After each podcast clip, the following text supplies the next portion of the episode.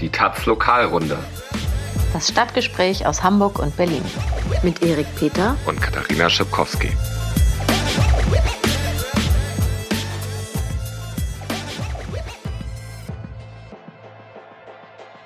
Moin, herzlich willkommen zur 22. Folge der Lokalrunde. Wir haben heute folgende Themen. Wir möchten über die Frage reden, wem gehört Hamburg und wem gehört Berlin. Dann haben wir mal wieder endlich nach langer Zeit ein G20-Thema. Juhu. Es geht um Polizisten im Gerichtssaal und ähm, wieder um die Polizei, das Berliner Polizeigesetz. Jetzt denken die Hörerinnen und Hörer wieder, wir haben ein neurotisches Verhältnis zur Polizei. Haben wir auch. Ja. Ja. ja. Naja. Vielleicht, ich würde mal, ich wage mich jetzt mal vor und sage, in der nächsten Folge rede ich nicht über die Polizei. Gut, ich möchte dafür noch keine Zusage machen. ähm, genau, aber zuerst äh, wollen wir doch mal kurz würdigen, dass äh, in Berlin an diesem Wochenende eine Viertelmillion Menschen auf die Straße gegangen ist bei Unteilbar. Das heißt, diese Breite des Bündnisses, die wir auch vergangene Woche schon hier vorgestellt haben, die hat gewirkt. Also alle, die irgendwie potenziell von Rechtspopulistinnen angegriffen werden, seien es Flüchtlinge, Juristen, Lehrer, Kulturschaffende, Lesben, schwule Frauen, die Liste ist sehr lang haben sich angesprochen gefühlt von diesem Motto und waren dort auf den Straßen in einer wirklich monsterbeeindruckenden Demonstration. Und äh, mein Kollege Christian Jakob, unser Kollege Christian Jakob äh, aus der Taz, aus dem Ressort Recherche und Reportage, ähm, hat einen Kommentar geschrieben, Aufstehen links liegen lassen, heißt er, den ich euch sehr ans Herz lege. Und da ist die These, dass äh, die Rechten zwar all diese Leute angreifen, aber immer versuchen, den Diskurs total zu verengen äh, auf Flüchtlinge und auf den Islam. Und äh, es war total klug, sagt er, von unteilbar, das nicht mitzumachen, sondern über die Migrationsfrage hinaus ähm, auch die soziale Frage, das Thema Grundrechte und Gender ähm, zu thematisieren. Und ja, das hat funktioniert. Mhm. Und deswegen haben wir diese tolle große Demo gesehen und äh, hoffen mal, dass äh, irgendwie zukünftig in diesem Land auch wieder über andere Fragen geredet wird, als über die, die die AfD gerne versucht vorzu uns vorzusetzen. Ja, ja ähm, bevor ich darüber hinaus habe ich eine gute Nachricht für dich und äh, vielleicht für manch anderen, den es interessieren mag. Ich werde länger leben. Ach, das ist eine gute Nachricht, ja. Das ist eigentlich das größte Thema der Woche in Berlin gewesen, dass äh, der Entscheid, äh, Dieselentscheid durch das Verwaltungsgericht Fahrverbot auf elf Streckenabschnitten in der Stadt und äh, einige davon liegen ringsherum um die Taz und um das neue Taz-Gebäude in der Friedrichstraße. Das heißt, die ganz alten Stinker werden dort nicht mehr vorbeifahren und da wird die Luft vielleicht ein bisschen besser. Die schlechte Nachricht äh, der vergangenen Woche aus Berlin ist. Übrigens, das Hamburger Dieselverbot ist auch direkt an der Taz. Stresemannstraße. Das ist die Straße, in der sich die Taz in Hamburg befindet. Ja, finde ich, ist auch eine gute Nachricht, wenn du länger lebst. Ja. Ja. Und die schlechte Nachricht der Woche aus Berlin ist, es wird wieder ermittelt wegen Blockaden von Nazi-Aufmärschen. Also ganz konkret hat es jetzt zuerst getroffen äh, Canan Bayram, grüne Bundestagsabgeordnete, deren Immunität nun aufgehoben wird, weil sie im Februar bei einem rechten sogenannten Frauenmarsch mit so männlichen Typen und Hooligans und so, ähm, weil sie dort äh, mit den Bürgerinnen ihres Wahlkreises auf der Straße stand. Um den Frauenmarsch zu blockieren. Und der Frauenmarsch blockiert wurde.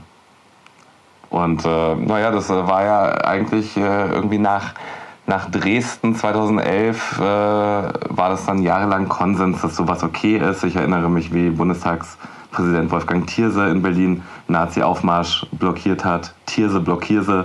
Es war irgendwie alles in Ordnung, aber auch da zeigt sich, wie sich Gesellschaft irgendwie momentan nach rechts verschiebt. Also massenhaft Anzeigen gegen Politiker, die da waren, führen jetzt dazu, dass äh, ermittelt wird und eine Immunität von der Bundestagsabgeordneten aufgehoben wird, was gar nicht so häufig passiert. Hm. Okay, ähm, du hast uns ja das, äh, endlich mal ein G20-Thema mitgebracht, ne? Genau, also ähm, es geht darum, dass Zivilbeamte im Publikum eines Prozesses saßen, ohne sich zu erkennen zu geben.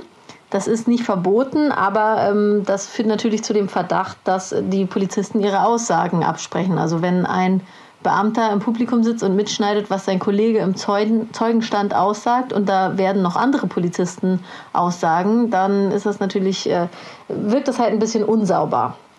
Ähm, genau war es so, dass ähm, drei Berliner dort vor Gericht stehen. Also sie sollen während der G20-Prozesse versucht haben, Mülltonnen anzuzünden, was nicht geklappt hat und sind jetzt der versuchten Sachbeschädigung und des Widerstands beschuldigt.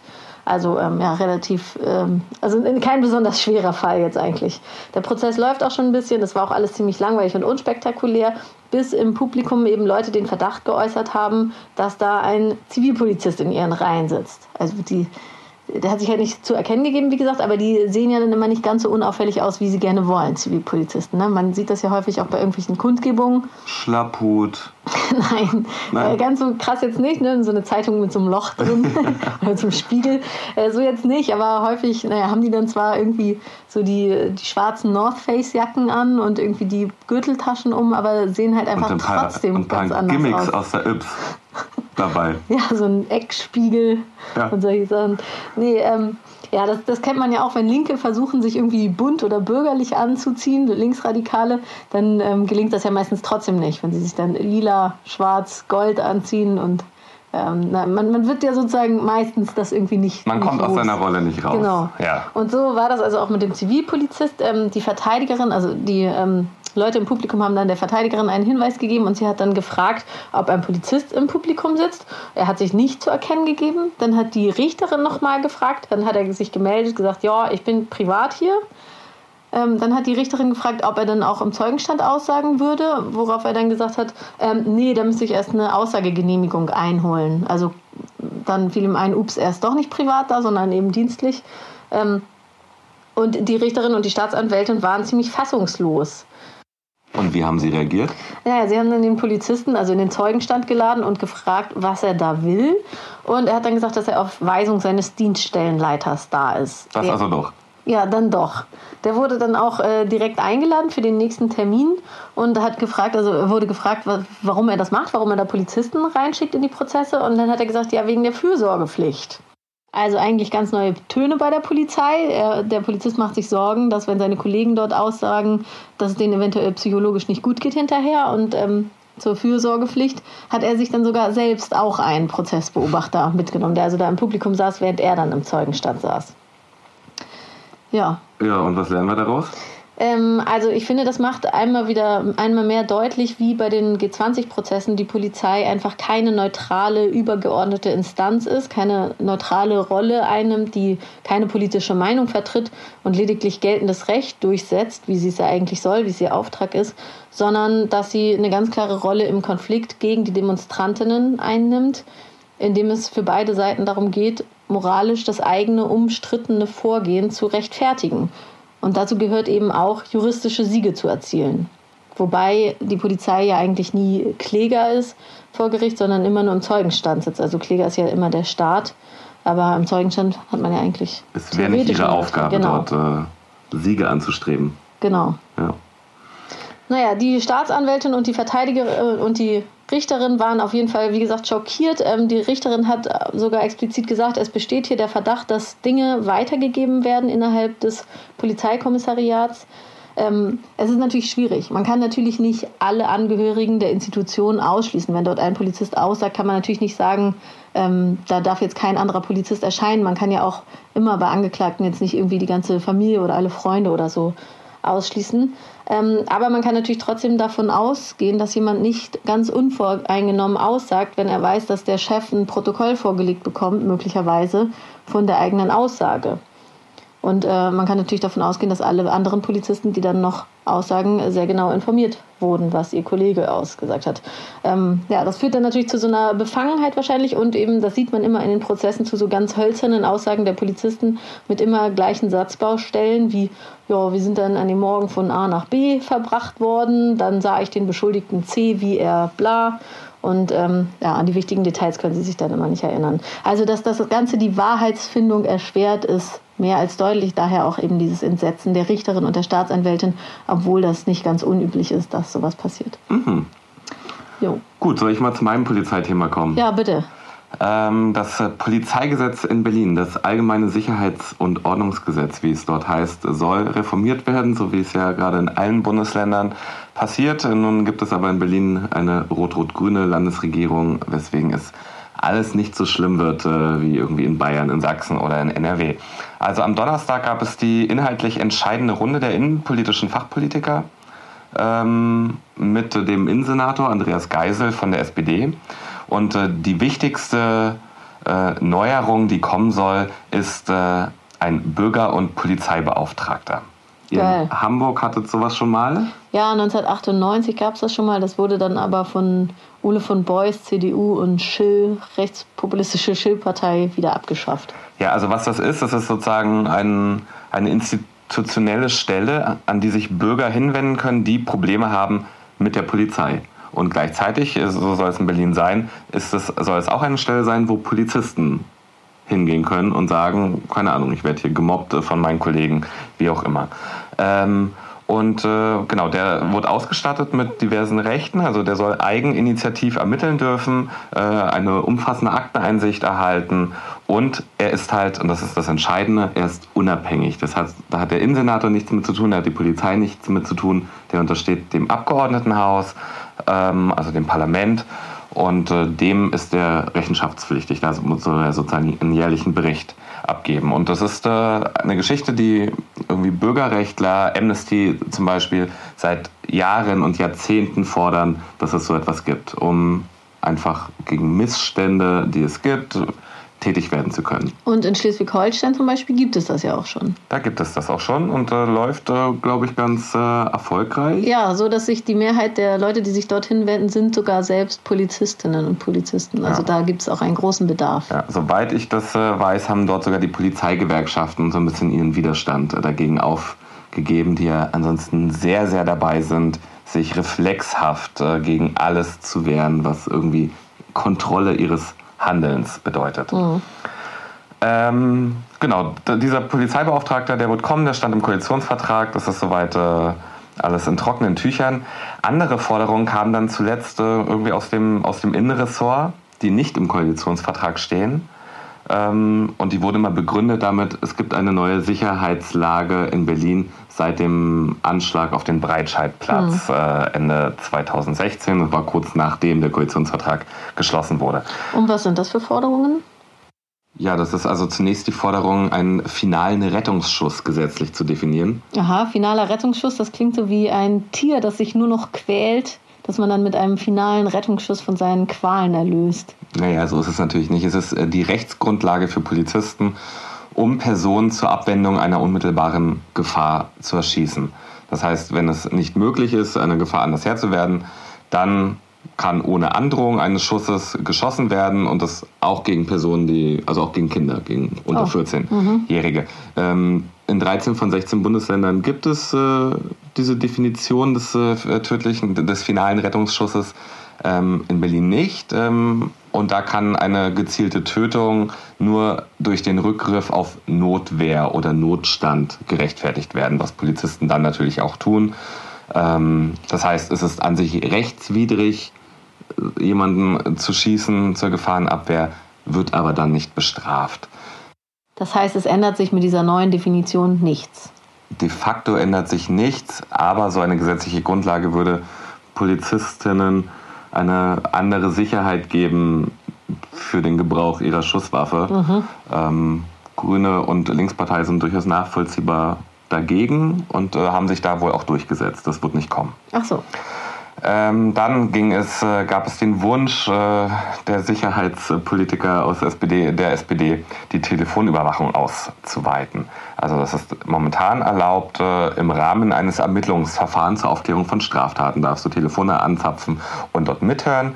Der Innensenator möchte das jetzt aber auch zur Gefahrenabwehr einsetzen. Also es geht dann um Personen, bei denen angenommen wird, dass sie eine schwere Straftat begehen. Da ist so diese Philosophie der drohenden Gefahr, die gerade in diesen ganzen neuen Polizeigesetzen irgendwie rechtlich verankert wird. Ähm, das ist noch nicht entschieden, wird in eine Arbeitsgruppe verwiesen. Ähm, genauso ähm, auch die elektronische Fußfessel für Gefährder. Ist auch noch nicht so ganz klar, was damit passiert. Ähm, eine Einigung gibt es dagegen ähm, in dem Punkt gefährliche Orte. Also momentan gibt es in Berlin 10 bis 12 äh, dieser Orte, die werden von der Polizei festgelegt, weil es dort irgendwie vermehrt zu Straftaten kommt. Und sie werden nicht veröffentlicht. Man weiß aber, die Rieger Straße gehört dazu oder das Cottbusser Tor. Und äh, die Polizei hat dort das Recht, jeden Einzelnen jederzeit zu kontrollieren. Aber ähm, sie werden nicht veröffentlicht, aber man merkt das ja. Also wenn die Polizei dann ankommt und einen kontrolliert, dann sagt man doch, hä, äh, ich kann ja nicht jeder ähm, dahergelaufene Polizist, Polizistin mich äh, überall auf der Straße mhm. kontrollieren. Und dann muss die Polizei ja sagen, ja, aber hier gilt, ähm, ist ein gefährlicher Ort, also dürfen wir das. Das stimmt. Es ist ein Paradox, aber die Polizei behandelt das als Geheimnis, aber an sich ist es ja allen klar, wo diese gefährlichen Orte sind. Okay. Und Jetzt gibt es eine Einigung darüber, die soll es schon weiter geben, aber sie dürfen nicht mehr auf Grundlage von Verstößen gegen das Ausländer- bzw. Aufenthaltsrecht festgelegt werden. Ähm, das heißt, es geht ja immer, Straftaten an einem Ort können ja verschiedene sein, können ja Diebstahlsdelikte sein äh, oder Verstoß gegen das Aufenthaltsgesetz. Ja, zum Beispiel, ne? oder Verstoß gegen irgendwie Betäubungsmittelgesetz. Aber Verstöße gegen das Aufenthaltsgesetz, also Orte, wo vielleicht angenommen irgendwie illegalisierte Migrantinnen sich aufhalten, das soll nicht als Definition mehr ausreichen, um einen Ort als gefährlich zu definieren. Und äh, natürlich soll das äh, die da bisher bestehende Möglichkeit des Racial Profiling äh, soll das einschränken das oder soll, soll das verhindern. Darauf haben sie sich geeinigt. Ähm, ein weiterer innenpolitisch umstrittener Punkt ist die Videoüberwachung. Die, auch wieder die SPD will die Ausweitung. Und das wurde begründet mit einem Volksbegehren, äh, was genau mit diesem Ziel ja gerade läuft.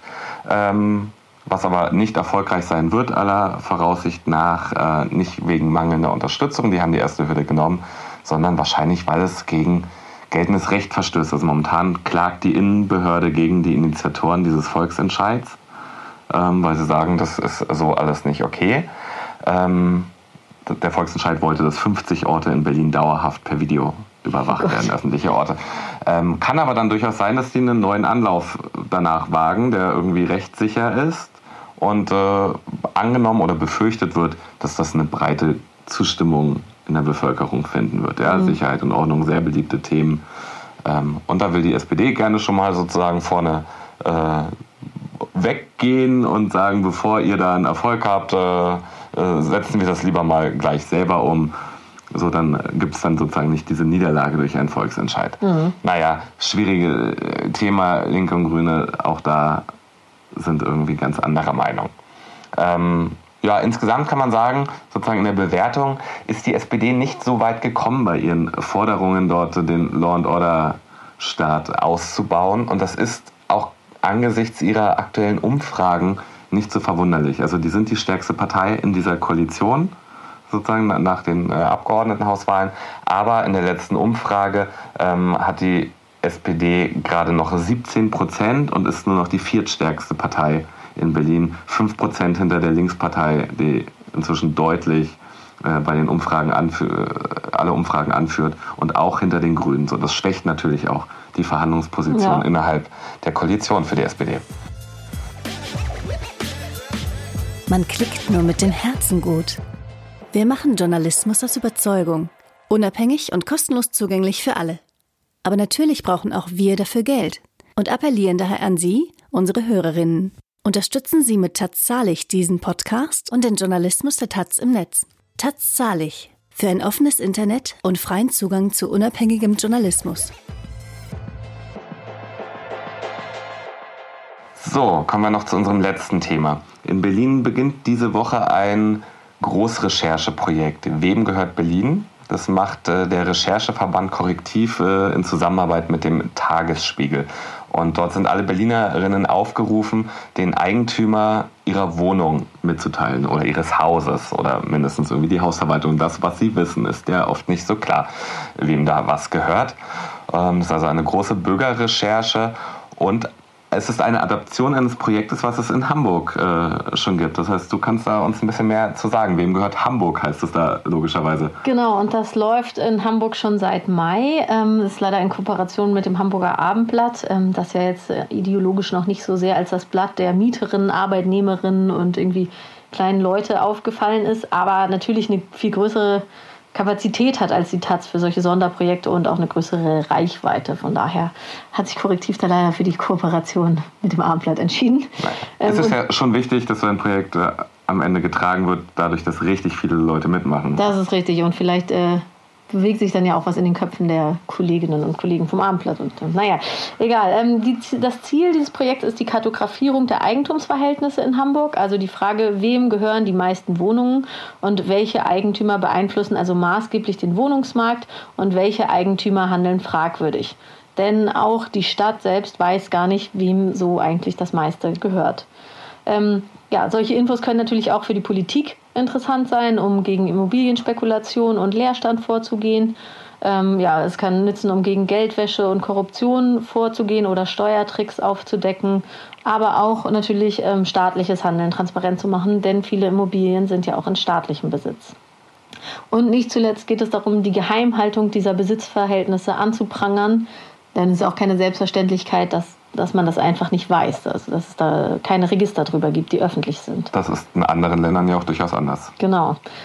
Zu diesem Zweck sprechen eben Korrektiv und das Abendblatt und der Mieterverband zu Hamburg äh, Mieterinnen an und fordern sie auf, ihre Details auf dem Portal wemgehörthamburg.de einzutragen. Ähm, und im Gegenzug bekommt man dann auch selber Informationen über die Eigentumsverhältnisse in seiner Nachbarschaft. Und ähm, für Korrektiv und das Abendblatt kommt natürlich dabei rum, dass sie auf dieser Datengrundlage, die anderen Journalisten nicht zur Verfügung stehen, eben die nicen Stories raushauen können. Und was gibt es denn bislang für Ergebnisse? Also sie haben erreicht, dass ähm, die Hamburger Genossenschaften als erste Eigentümergruppe jetzt einen Einblick in ihren Bestand gewährt hat. Also sie haben die Adressen von 130.000 Wohnungen veröffentlicht, die im, in ihrem Besitz sind. Das ist ein Fünftel der gesamten Wohnungen, die es in Hamburg gibt. Und darüber hinaus haben die Mieterinnen eben in diesem äh, Crowd Newsroom Verfahren, also dass die Mieterinnen selber dort ihre Details eintragen, das nennen die so, das ist deren, das ist die Recherchemethode von Korrektiv. Mhm. Darüber haben Mieterinnen schon die Eigentümer von mehr als 10.000 Wohnungen mitgeteilt. Das heißt, die Transparenz auf dem Hamburger Wohnungsmarkt ist schon ein ganzes Stück vorangekommen. Und darüber hinaus haben natürlich Korrektiv und das Abendblatt schon einige Stories so über Schikane von besonders miesen Vermietern hier und besonders fiesen Verhältnissen dort ähm, zusammengetragen. Das kann man aber alles auf der Seite nachlesen. Wem gehört Hamburg? Das wird jetzt ein bisschen zu weit führen, die Recherche hier nochmal auszubreiten. Naja, jedenfalls gibt es dieses Projekt Wem gehört Berlin ab heute auch für Berlin. Die Seite ist online. Geht dort drauf, teilt mit, was ihr denn wisst über euren Luxemburger Immobilienfonds, dem anscheinend jetzt euer Haus gehört. Und dann sind wir mal gespannt, ob die da irgendwie interessante Sachen am Ende zutage befördern. Genau, das lest ihr dann bei der Konkurrenz. Uns hört ihr nächste Woche wieder, genau hier. Und bis dahin, haut rein. Habt eine schöne Woche. Tschüss. Tschüss.